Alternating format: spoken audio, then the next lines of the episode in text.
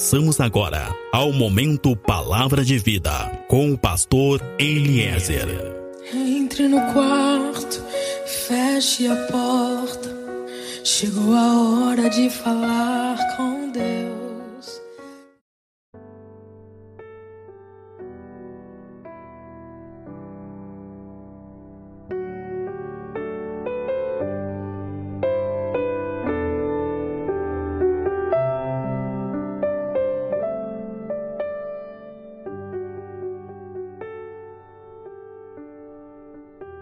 Paz seja contigo, meu irmão, paz seja contigo, minha irmã, tu que está me ouvindo. A paz seja contigo, a paz seja com a tua casa.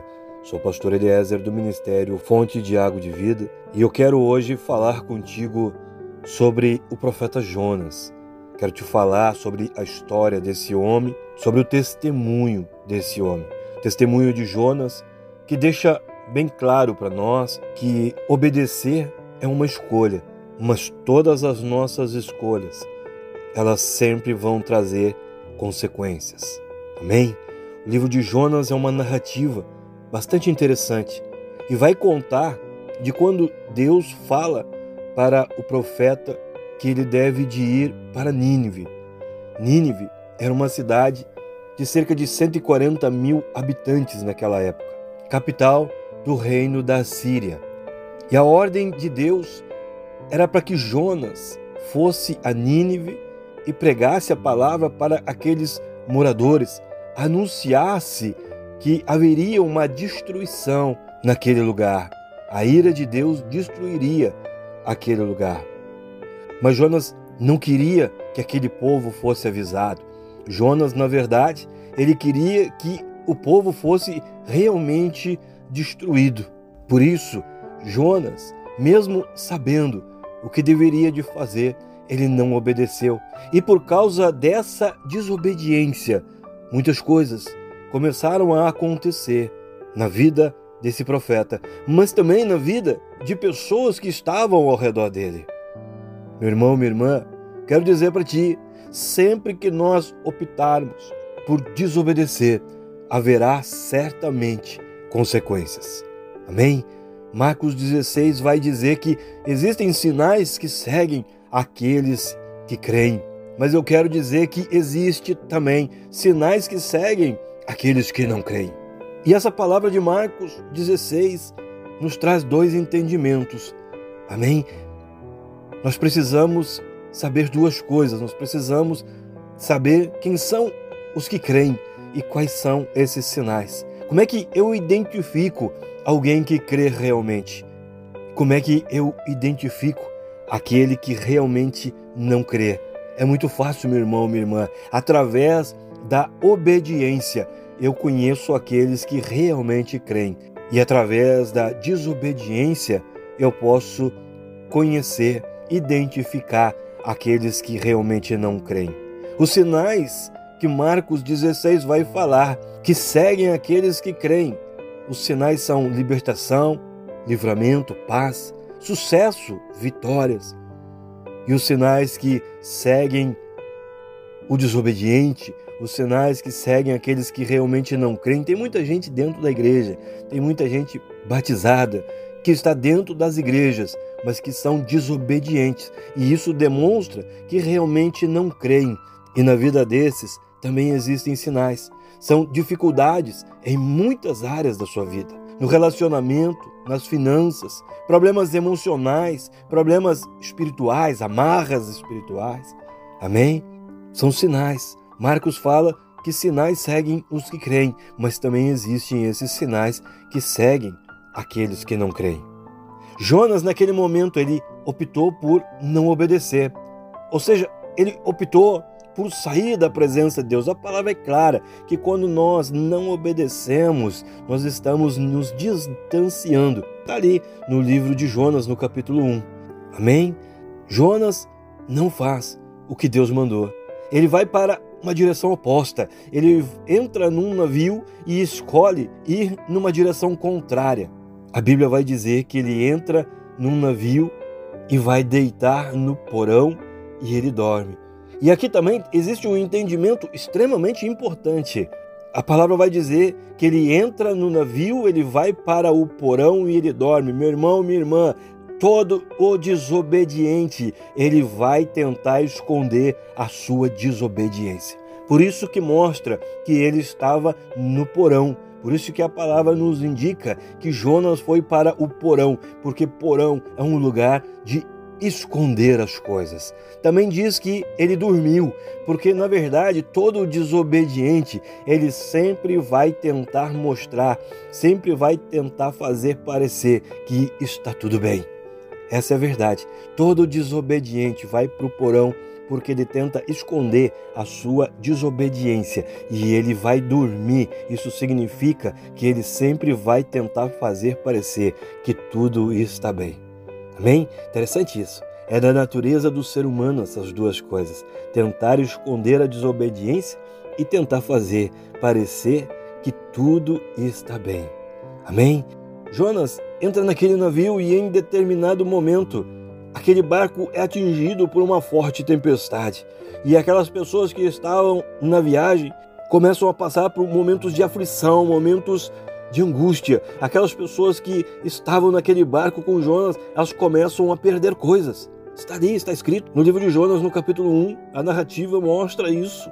Quem estava com Jonas começa a ter problemas ali emocionais e também começa a ter perdas financeiras, porque toda desobediência, ela sempre traz consequências para nós e também para aqueles que estiverem conosco. Meu irmão, minha irmã, tu que está me ouvindo agora, será que a tua família, ela está pronta para as consequências da tua desobediência? A palavra do Senhor, ela veio para Jonas. Da mesma forma que a palavra do Senhor, ela vem diariamente para nós. Sabe, não é necessário uma grande manifestação profética, não é necessário uma grande campanha com sacerdotes convidados, não é necessário um grande show pirotécnico. Toda vez que nós participamos de um culto, toda vez que nós ouvimos uma mensagem, toda vez que nós somos aconselhados, a palavra de Deus está chegando para nós. Jonas recebeu a palavra de Deus, mas optou por não obedecer ele optou por traçar um novo rumo, ele resolveu fazer do seu jeito. E a Bíblia diz que Jonas saiu da presença de Deus. Jonas não queria pregar para as pessoas de Nínive. Jonas ele queria que aquelas pessoas elas fossem realmente destruídas, assim como muitas pessoas nos nossos dias não ministra, não evangeliza, não fala a palavra para o seu vizinho porque tem uma mágoa, porque tem uma angústia, porque tem um problema, ou porque o, o vizinho é de uma outra religião, ou porque o vizinho é de um outro culto. Quantas pessoas estão me ouvindo agora que têm dito não, essa pessoa ela tem que ir para o inferno mesmo, essa pessoa, essa família tem que ser destruída mesmo. Nos nossos dias isso tem acontecido. Na época Jonas não quis ir para Nínive, porque ele não queria que as pessoas fossem salvas. A mesma coisa tem acontecido nos nossos dias. Essa é a verdade.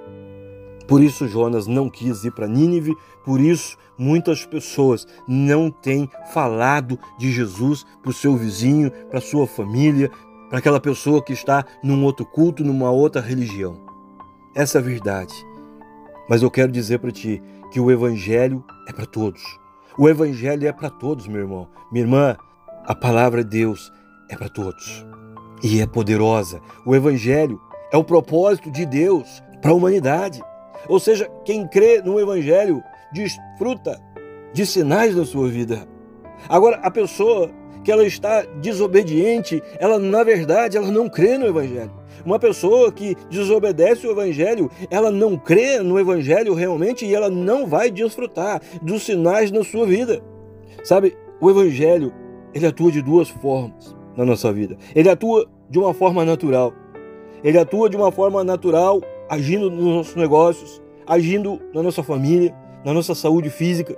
Mas também ele atua de uma forma sobrenatural, agindo no nosso interior, agindo na nossa mente, agindo na nossa forma de pensar, na nossa forma de sentir. Sabe, uma pessoa que ela é desobediente, uma pessoa que ela é infiel, é uma pessoa que na verdade ela não foi tratada ainda pelo evangelho. Não importa se ela está batizada, não importa quanto tempo ela possa ter dentro de uma igreja. Uma pessoa desobediente, uma pessoa infiel, é uma pessoa que não foi tratada sobrenaturalmente pelo evangelho. Essa é a verdade. Amém? Essa é a verdade. Uma pessoa desobediente, ela não foi tratada ainda. Não importa se ela está batizada ou não. Agora, eu quero dizer para ti, existem consequências para toda a desobediência. Existem consequências. O navio inteiro teve problema por causa de Jonas. Nós precisamos entender, embora que a obediência seja uma decisão pessoal, eu não posso simplesmente optar por não obedecer e imaginar que não vou ter consequência dessa escolha. Eu sempre vou ter consequências.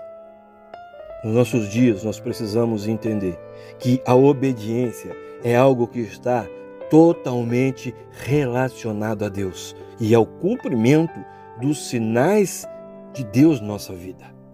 Carta aos Romanos, no capítulo 1, no verso 5, o apóstolo vai dizer que nós somos chamados para a obediência por fé. Ou seja, a obediência ela está logicamente relacionada à fé. Não existe aí uma dificuldade. Né? Não existe. Então eu não posso dizer que eu tenho fé se eu sou uma pessoa infiel e desobediente.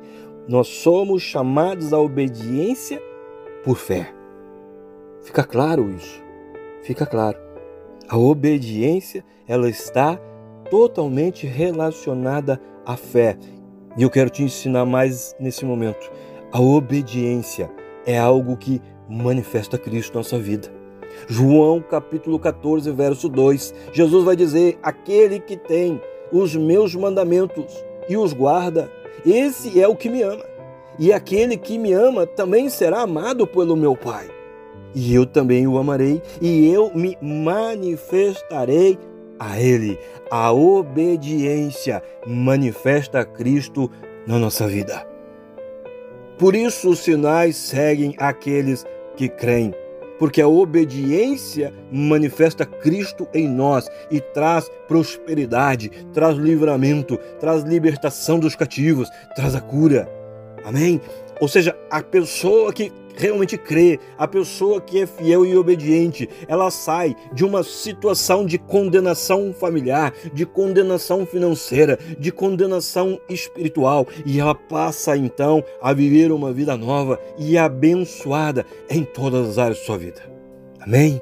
Todo homem e toda mulher de Deus que for obediente se tornará alguém realmente muito bem sucedido. Agora, existem muitas coisas que são similares entre o nosso comportamento e nossas atitudes e o comportamento e as atitudes de Jonas, entre as nossas decisões e as decisões de Jonas, e também nas consequências na nossa vida e na vida de Jonas. Jonas, ele resolveu, simplesmente ele resolveu fazer do seu jeito. Ele resolveu pensar do seu jeito.